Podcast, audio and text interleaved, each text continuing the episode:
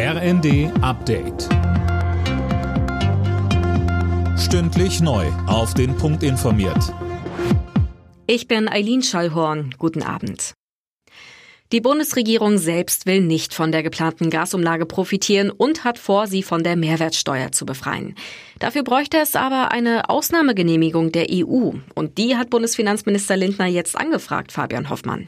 So ist es. Er hat einen Brief an die EU-Kommission geschrieben, in dem heißt es, die Mehrwertsteuer würde die Preise in die Höhe treiben und auf Widerstand bei den Bürgern stoßen. Die Gasumlage soll ab Oktober gelten und es Energieimporteuren möglich machen, ihre Mehrkosten an die Bürger weiterzugeben. Heißt, Gaskunden müssen dann mehr zahlen. Die Ampelkoalition will bei der Umlage auf die Mehrwertsteuer verzichten, damit der Staat daran nicht mitverdient.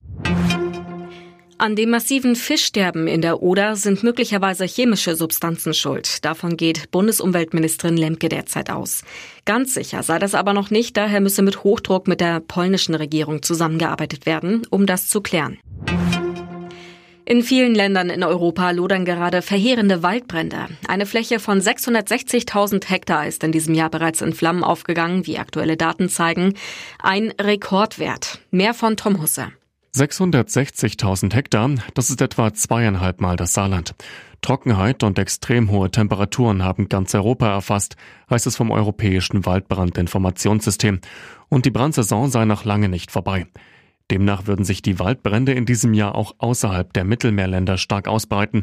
So habe beispielsweise Slowenien den größten Waldbrand seit Jahrzehnten erlebt. Am schlimmsten betroffen sind Spanien, Rumänien und Portugal. In der Fußball-Bundesliga hatte FC Bayern das erste Heimspiel der Saison gewonnen. Gegen den VfL Wolfsburg kamen die Münchner zu einem 2 zu 0. Im ersten Sonntagsspiel hatte es zuvor weder Tore noch Sieger gegeben. Mainz 05 und Union Berlin trennten sich 0 zu 0. Alle Nachrichten auf rnd.de